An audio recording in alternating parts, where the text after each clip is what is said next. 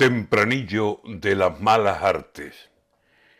El puñetazo homicida en una calle en Granada, o el del niñato cobarde que a su profesora ataca, o el del hospital de Valme que llevaba dos navajas y agredió a tres vigilantes y a un celador con sus armas, o los que al ayuntamiento de Lorca muy a las bravas y agrediendo a policías la ley del puño mostraban Malos tiempos, malos tiempos en estas tierras de España. Que se estudie cada caso y la justicia se haga.